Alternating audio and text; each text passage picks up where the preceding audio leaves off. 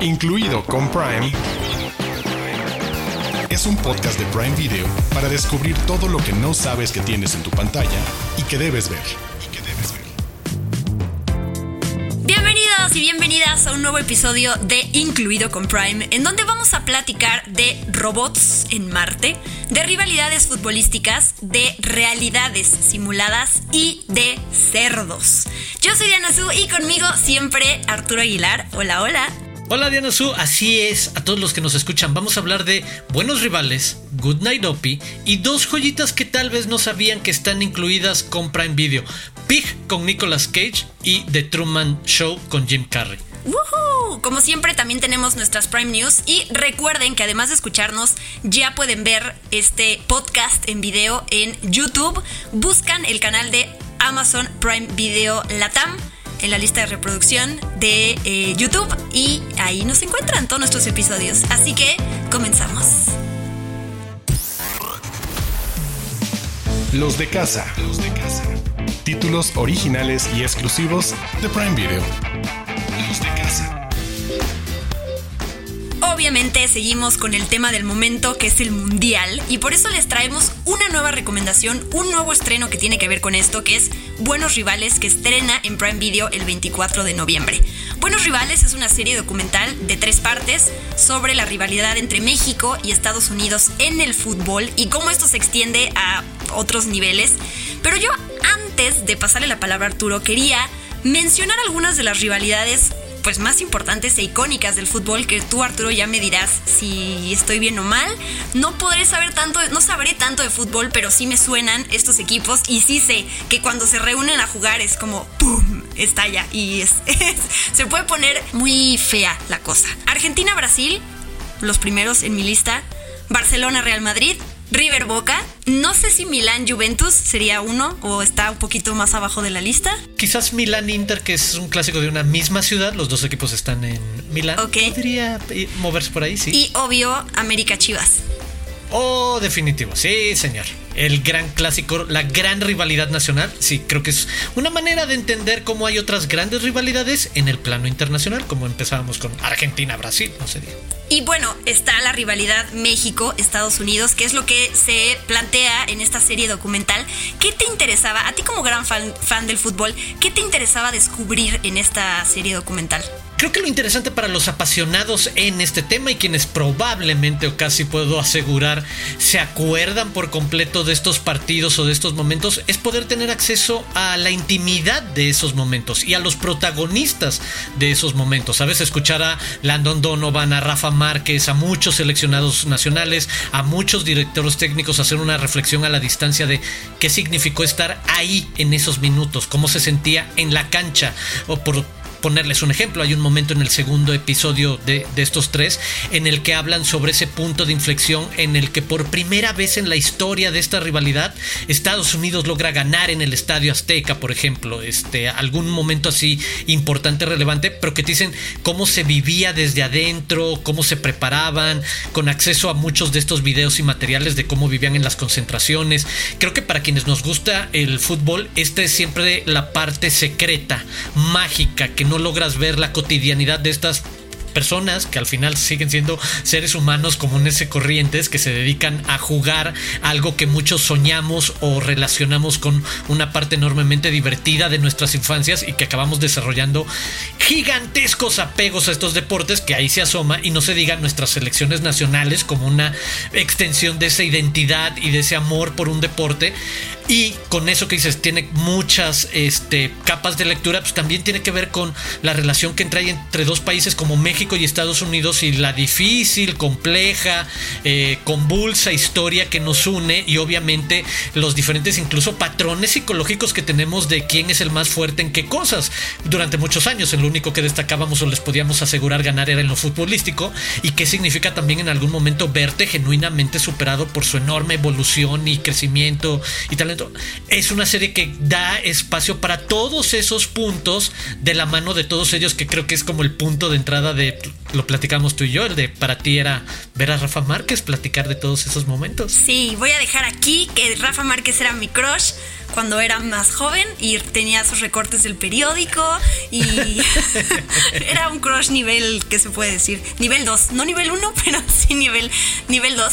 Y eso es lo que me gusta del documental, que ya dijiste tú, vamos a explorar las diferentes capas y niveles de esta rivalidad, no solo en la cancha, sino a nivel social y a nivel político, pero no está contado con un enfoque histórico, ¿no? De en 1990 y tantos esto pasó en el país vecino y acá en México estábamos de esta manera, sino todo es contado a través de las voces de eh, Landon Donovan y de Rafa Márquez. Entonces ellos, a partir de su historia de vida, que te platican dónde nacieron, sobre cosas que vivieron en la frontera, en ellos se crea también esta rivalidad de el abuelo de Rafa Márquez, que por cosas que le pasaron, por qué generó en Rafa Márquez también esta rivalidad con, un con ese país antes de jugar con ellos, contra ellos fútbol. Y eso está padre porque es un ángulo diferente, ¿no? No es la parte de ven a leer el libro de historia y aprende de la rivalidad de estos países a nivel histórico, sino es que es a partir de las voces de ellos. Cuando mencionan Arturo que en algún punto eh, México era superior a Estados Unidos en la cancha y que eso lo aprovecharon durante varios años, pues entiendes también por qué duele tanto cuando lograron en otro aspecto más de la vida en lo que Estados Unidos es esta potencia, pues también ganar a nivel fútbol. Entonces yo no soy la más fan del fútbol, pero entiendo los corazones rotos que ha generado que el que México pudo haber ganado tantas cosas hasta que se perdió esa buena racha también. Sí, y mira, dos puntos más que me parecen como enriquecen la experiencia. Por un lado, irse al por poner de nuevo un ejemplo, el increíble detalle de ese gran encuentro histórico para la historia deportiva de, este, de este partido, que se da por primera vez y que es una casualidad muy extraña que se dé en un mundial de fútbol. Sabemos que en las eliminatorias te vas a tener que encontrar, pero las probabilidades de que esto suceda en una Copa del Mundo son mínimas y que te topes en una etapa de eliminación directa y ahí se dé ese enfrentamiento en el que Estados Unidos te, te gana y se convierte como también en el gran momento en el que tienen todo el derecho de hacerte bullying y de decirte te saqué en la competencia más importante, visto muy desde adentro, muy extenso el espacio que le dan a que platiquen cada uno de los protagonistas de lo que significó haber estado en ese partido del Mundial. Y por otro lado, por ejemplo, acerca la posibilidad de una conversación sobre salud mental en los deportistas de élite en algún punto del documental, no les voy a decir mucho, es en el segundo, o sea, tampoco les quemo nada, pero hay espacio para que alguien como Landon Donovan a quien en México la cultura popular lo ha dibujado como el gran villano en nuestros enfrentamientos, el tipo que viene y mete, que metió el segundo gol para sacarnos en ese mundial, que metía goles en el Estadio Azteca, bla, bla, bla. En algún momento se retira por un año del fútbol, deja de ser llamado a su selección y cómo habla respecto a haber caído en una enorme depresión que lo llevó a dejar el fútbol. Y hay espacio para de nuevo empatizar y ver lo complejo de, no es nada más el villano, por supuesto, él juega con eso de yo era el villano y cuando les ganamos en el Mundial nadie sabía, pero resulta que los dos camiones cuando van saliendo del estadio, después de que eliminan a México, se encuentran en el camino y que de una ventana a la otra de, de los camiones Landon Donovan y sus compañeros le hacían señales obscenas a los otros de los ganamos, de les ganamos, y los mexicanos tuvieron que aguantarse. Y te platican incluso esa parte, pero cómo después llegaba a un punto de depresión, complejidad, tristeza, y te hace ver que es una persona como cualquiera con un montón de emociones y sentimientos. Eso no lo ves, creo, en todos los documentales y que se mueve. Entonces creo que por ese lado puede ser atractivo incluso para gente que quiere descansar un poquito del mundial y los partidos y obviamente participar en todo este asunto desde otra parte de, de una experiencia de dos selecciones que van a estar en el mundial. Así es. Buenos Rivales, documental de tres partes, entonces estrena el 24 de noviembre en Prime Video. Y vamos a hablar de otro estreno, vamos a pasarnos a la parte tierna y dulce de una historia que hizo llorar a Arturo y eso ya es importante de destacar. Todavía no vayas a contar porque lloraste, pero ahorita, ahorita vas a platicar. El documental se llama, varias veces, se llama Good Night Opie, que se traduce a Buenas noches Opie. Y es como, yo me lo, yo me lo imaginé así, eh, o bueno, lo explico de esta manera como si siguiéramos la historia del primo de Wally que se va a Marte en live action, ¿no? Es más o menos, y uso a Wally como ejemplo porque siento que toda esa humanización, ¿existe esa palabra? Sí, ¿verdad? Que, que le damos a los robots o a estas criaturas que no tienen vida y que nosotros porque les encontramos ojos y extremidades y corazón al final de cuentas, es lo que pasa con este robot de la vida real. Esto es un documental de algo que sucedió de un dos robots gemelos que enviaron a Marte, dos robots, robots de exploración que iban a vivir supuestamente 90 días y terminaron viviendo, bueno, Opi termina viviendo 15 años. Entonces, el documental se centra en esto, en mostrarnos además del robot y de cómo es increíble cómo te terminas encariñando con él y por algo lloras. La parte de los científicos, de los ingenieros y de la gente que está en la NASA viendo cómo su bebé, porque así lo describe, ¿no? Este niño, además lo dice, no queremos trivializar lo que es ser papá, pero para nosotros haber mandado a este robotito a Marte y ver si sobrevive, cómo da sus primeros pasitos y luego ver a través de su camarita, lo hace tan conmovedor que, eh, híjole, sí es un documental que empieza siendo una cosa más científica y todo y terminas llorando de que quieres abrazar al robotito que se llama Opi. O sea, no puede haber nombre más tierno. Se llama Opportunity.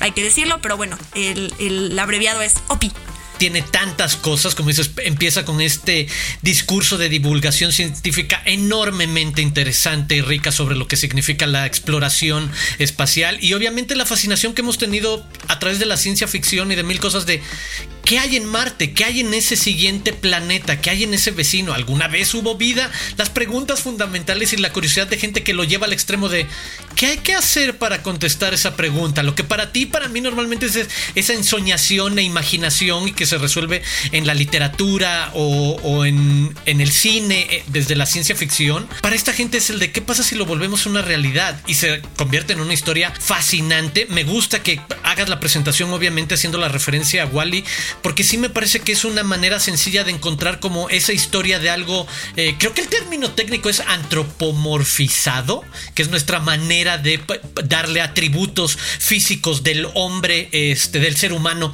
a, a las cosas y entonces encontrar cómo construir esta, esta empatía, pero me parece en verdad fascinante la manera en la que también deciden apoyarse en esta animación súper avanzada que recrea pues la aventura, una aventura científica increíble y sí ese arco narrativo convencional de nuestro pequeño héroe que contra todas las posibilidades se encuentra cumpliendo los sueños de sus tíos y papás y abuelos, porque además eso es lo increíble también en un punto de, del documental, que te das cuenta que se convierte por accidente, como dices, algo que iba a durar tres meses en algo de 15 años, significa que de repente tres generaciones de científicos tuvieron que involucrarse y relevarse entre ellos para lo que seguía. Eh, me parece fascinante el encarar algo que tiene solo una, literal, es una oportunidad para lograr algo. Contra, ¿sabes? La parte científica de atinar en qué momento la Tierra y Marte están más cerca y en ese momento tienes una ventana súper reducida para mandar el cohete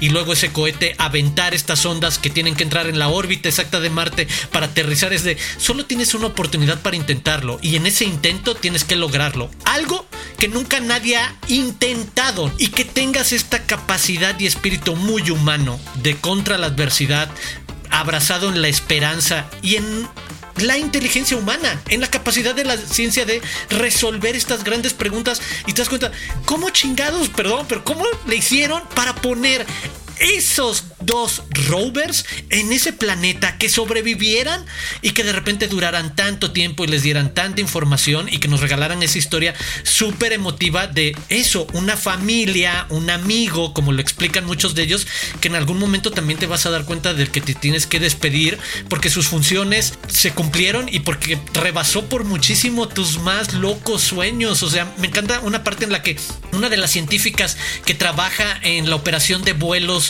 en las últimas misiones de, OPI había visitado esas mismas instalaciones de la NASA cuando era apenas un adolescente o un, un, estudiante de preparatoria ilusionada con la ciencia, así como el de, esto es fascinante y a esto me quiero dedicar en el futuro. Y resulta que 15 años después estás en ese salón como una de las más grandes responsables. Es alucinante, es de esas historias genuinamente inspiradoras y que está basada en una historia mega real. O sea, y saber que esos fueron los primeros pasos de una misión que continúa hoy en día a través del Perseverance. Y para quienes tengan curiosidad, hay otro documental en Prime Video, El viaje de Curiosity, que es la hija de Opie y Spirit, su hermana que cayó también en Marte y que es como el siguiente escalón en esta misión en Marte. Como se pueden dar cuenta, estoy muy emocionado porque ese documental me viajó en la parte de ideas de lo que logra la mente humana a través de la ciencia y de trabajar y de calcular números imposibles y de la esperanza y de contar una historia bien bonita y empática que creo que eso puede enganchar a mucho más público que decirles nada más es un documental sobre la NASA y el super logro científico que lograron por poner a un robot en la superficie de Marte. Es mucho más que eso. Good night, Opie. Muchas gracias. Buenas tardes, buenas noches. Estás muy emocionado. Vas a adoptar a Opie. Si pudieras, ya lo habrías hecho. No, creo que además de todo esto que, que, platicas, está bien padre que aprendes cosas técnicas en el camino, ¿no? Esto de que cuando lanzaron a Opie y a Spirit se tardaron seis, seis meses y medio en poder aterrizar en Marte. Eh, las peleas que ves, bueno, peleas lindas, ¿no? Que ves en, la NASA, por ejemplo, que tienes a los científicos, que ellos, pues ya que tienes al robot ahí, quieren que, el robot explore, que se ponga a, recorrer el lugar, y los ingenieros que dicen por otro lado, digan, espérense, el robot está diseñado para cumplir ciertas cosas. No puede hacer eso. va a caminar lento, no puede hacer todo lo que quieran. Entonces, todas esas discusiones en las que no tendríamos acceso si no fuera por un documental así, puedes escucharlas y los ves llorar y los ves reír de, de felicidad y de orgullo de su robot. La verdad sí es muy conmovedor a muchos niveles. Así Una cosa más, tiene casi accidentalmente uno de los mejores soundtracks que me podría imaginar para un documental de ese tipo, porque resulta que tienen esta tradición de antes de despertar, después de hacer como un reset natural que tiene que hacer el, explorador, eh, este robot a la distancia, le ponen una canción todas las mañanas para despertar el tino que tienen para elegir buenas canciones para los momentos complejos o tensos eh, durante la misión es increíble y acaba teniendo un gran soundtrack varios momentos de, este documental. Estoy de acuerdo. Vayan a darle amor a Opie. Good Night Opie estrena el 23 de noviembre en Prime Video. Desde las profundidades.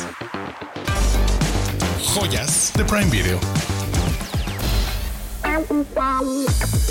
Les queremos hablar ahora de, eh, esas joyas ocultas que no sabían que estaban en el catálogo de Prime Video. Y para esta ocasión elegimos una película que se llama Pig, así es, cerdo o cerda, porque es importante el género eh, en esta película, una de las mejores películas del año pasado y que pues está muy padre que puedan aprovechar y verla en estos momentos. La realidad, me imagino que le pasó a mucha gente como yo, entras a ver la película primero por curiosidad, ¿por qué rayos se llama Pig? ¿No? ¿Qué nos va a aportar esta película? Me acuerdo perfecto también del póster cuando salió y tener la cara de Nicolas Cage, que es el protagonista de la película y qué gran protagonista. Amo estas películas en donde le recuerdan a la gente lo increíble que es Nicolas Cage. Y te llevas, después de entrar por curiosidad, una historia hermosa, una odisea de melancolía, de, de, pérdida, de amor, ¿no? A través de esta historia que, a ver, les cuento. La película es un thriller, se trata sobre Nicolas Cage, que es un cazador de trufas que vive solito ahí en las tierras lejanas y salvajes de Oregon y que debe regresar a su pasado para buscar a su amada cerdita, porque es una cerdita, la protagonista de la historia, que fue secuestrada. Entonces, bueno, ya no digo más para no spoilear, pero ya se imaginarán que hay lágrimas en esta historia y hay momentos que para los que nos cuesta trabajo ver películas en donde los animalitos estén involucrados, les advierto que pues les, les va a llegar esta historia, pero en un muy buen sentido. Eh, ¿A ti qué te gusta de Pig? ¿También es de tus películas favoritas del año pasado? Sí, me gustó mucho. Me parece un guion y creo que e, este bloque precisamente se va a distinguir por en guiones enormemente originales y creativos y aproximaciones súper distintas a lo que te puedes imaginar de nuevo, de como tú describías, de premisa de una historia y a dónde te puede llevar este camino de Nicolas Cage tratando de recuperar a su cerdita yendo a Portland a, buscarla después de que... Eh, es secuestrada y sí, cómo se trata de esos viajes muy personales, introspectivos, que tienen que hablar más sobre la melancolía como camino o, herramienta hacia la redención, hacia perdonarte ciertas cosas, hacia hacer las, las paces con otras. Y creo que también me, subo en lo que dices, porque creo que de, eso también creo que es el gran pool de Pig. Te recuerda el enorme rango que tiene Nicolas Cage, que cuando quiere y cuando el guion lo amerita y el personaje está escrito así, es capaz de llevarte a situaciones muy, muy sensibles, sabiendo que, pues, obvio, también es el epítome de cierto eh, tipo de actor estridente para muchos de los grandes personajes que, que ha interpretado, tanto en la acción como en otros, pero saber que tiene también esta parte como muy tenue, silenciosa, un poco como tranquila para llevarte hacia esta otra parte de, de conexión muy muy profunda, como dices, con un animal, pero que habla de otras cosas, de carencia de conexiones profundas con otras cosas y es el de te llevan de la mano de una manera bien bonita y bien linda, no por eso linda en el sentido de lo vas a disfrutar, no, vas a llorar un poco con ellos porque siempre es sensible meterte en estos caminos que para otro ser humano pueden ser tan delicados y creo que en eso hace muy bien eh, la película de llevarnos y ponernos en esa situación y hacernos construir una enorme empatía con ese personaje que puede ser excéntrico o extraño y preocuparte por lo que siente. y, eso siempre hay que agradecérselo o, y o reconocérselo a una película. Sí. Y Pig lo hace.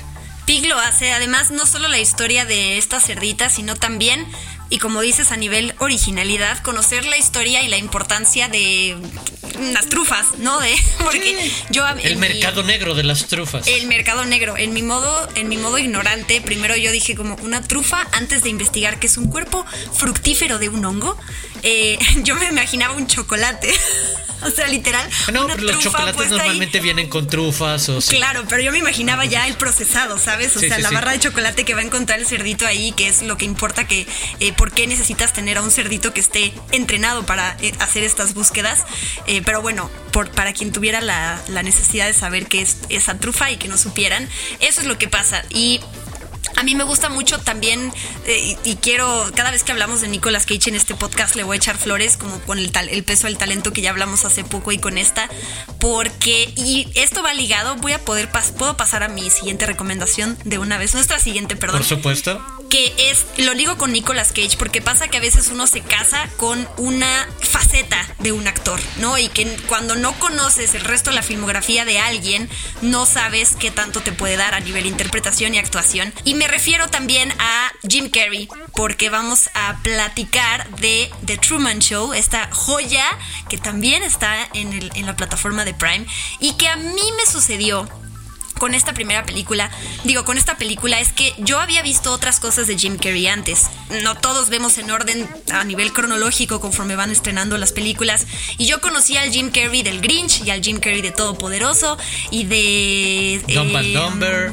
Exacto, sí, de Mentiroso Mentiroso también. Entonces claro, cuando alguien me recomienda The Truman Show, que es algún, de hecho tiene algunas películas posteriores y anteriores de las que mencioné, pero pues yo no conocía esta faceta de Jim Carrey, ¿no? Y ver esta película y encontrar esa otra wow, eh, justo faceta de Jim Carrey a nivel actoral. Me, me, abrió también el panorama a no juzgar nunca a un Adam Sandler, por ejemplo, que a veces está casado con la comedia, pero tiene otras cosas para dar. The Truman Show es la historia sobre un vendedor de seguros que descubre que toda su vida en realidad es un reality show de televisión con cámaras ocultas y en donde sus vecinos son en realidad, en realidad actores que están desempeñando un papel. Yo creo, no sé, te pregunto, todos hemos pasado por ese momento en nuestra vida en donde nos sentimos tan protagonistas que pensamos que somos parte de un reality show y todas a nuestro alrededor eh, están actuando en nuestra vida y en realidad nosotros no lo sabemos. Es el planteamiento. No, es una de las maneras básicas en las que el ser humano psicológicamente trata de hacerle sentido a la vida y a seguir adelante. Aquí eres el protagonista de cierta historia que tiene sentido que, sigamos adelante. Y para eso necesitamos creer que hay una observación, que hay otro interesado o a quien le importa ver esta historia. Creo que meternos en ese terreno es súper rico y que lo haga una película perfectamente parada desde el Hollywood noventero del entretenimiento y aprovechando como, como dices a un Jim Carrey que en ese momento era una referencia mundial ya en su momento, pero traía de repente con toda esa popularidad hacia otros ejercicios distintos como podía ser The Truman Show, el, interés de nuevas audiencias y creo que por eso también estamos hablando de una película que en su momento fue un trancazo de taquilla y con muchos niveles, que es lo que hemos distinguido de algunas de estas películas, porque mientras por un lado solo creo que Jim Carrey podría haber hecho este personaje, porque además necesitas a esa persona que es nuestro estereotipo de Jim Carrey para la primera parte, para creerte por completo al tipo que esté interpretando y que cuando se cepilla los dientes, sonríe demás, solo él podría hacer esa parte, pero necesitas a un actor de enorme capacidad, que Jim Carrey resulta, sí lo es y lo confirma muchas veces, a otro que te lleve a ese momento cuando empiezas a contradecir o cuestionar lo que te mostraron y, empieza a notar esos pequeños detalles de, ah, ¿por qué cuando se cerró ese elevador había como un segundo fondo? ¿O por qué cierta cosa se repite? ¿O cómo se empieza a romper eh, esa realidad? Y él tiene el rango de nuevo ahorita como lo platicamos con Nicolas Cage y lo hiciste increíble el puente de cómo funcionan muy bien ellos dos para hacer esto porque en esa otra de parte Truman Show es lo que te preocupa sobre lo que Truman está pasando y sobre el desconcierto enorme y tristeza que debe de ser de repente darte cuenta que fuiste el producto de una maquinación intelectual de entretenimiento para divertir a las masas y que todo ha sido montado y que toda tu vida es una farsa. Y sabes, estamos hablando de una comedia que al final es eso, nos está haciendo reflexionar sobre el cine mismo y el entretenimiento de las últimas décadas. ¿En qué momento se convirtió en esta fascinación, la popularidad, el éxito que estamos dispuestos a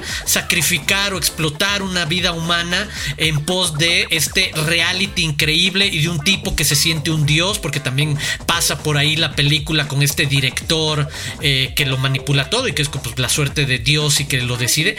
¡Wow! Es como el de, oye, ahí hay un pequeño espejo a lo que nosotros también como consumidores de entretenimiento y que lo sabemos después con toda esa generación de realities, alimentamos alrededor de estas cosas. Y es una película que en el 98 ya nos ponía eso en la mesa de discusión de la mano de un actor entretenidísimo con una historia súper bien hecha y cautivante y regresando a mi primer punto, enormemente original y creativa, el de, mira, es la historia de un tipo al que encerraron toda su vida y, y hemos estado siguiendo toda su vida por televisión el futuro distópico o el presente distópico o el presente real. Qué tristeza, quizás es el presente real.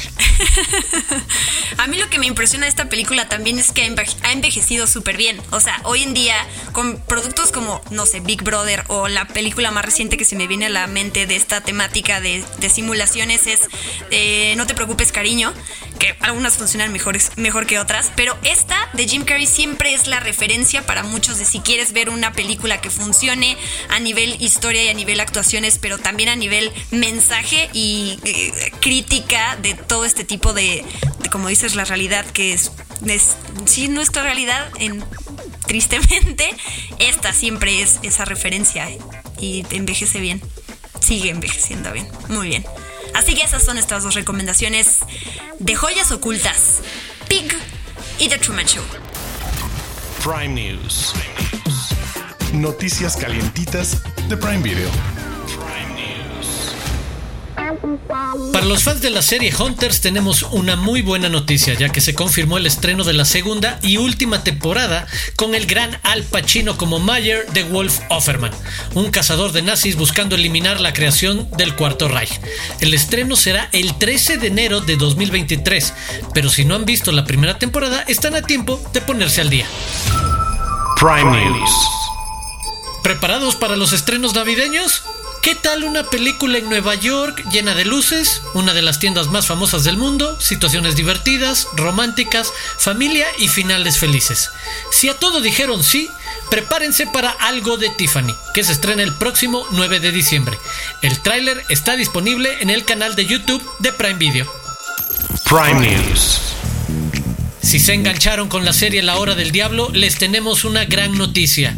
Acaban de confirmar la segunda y tercera temporadas, que continuarán la historia de Lucy Chambers, una mujer atrapada en la búsqueda del asesino en serie Gideon. Prepárense para descubrir las verdaderas intenciones de Gideon mientras intenta involucrar a Lucy en su misión de detener una fuerza del mal bastante escurridiza.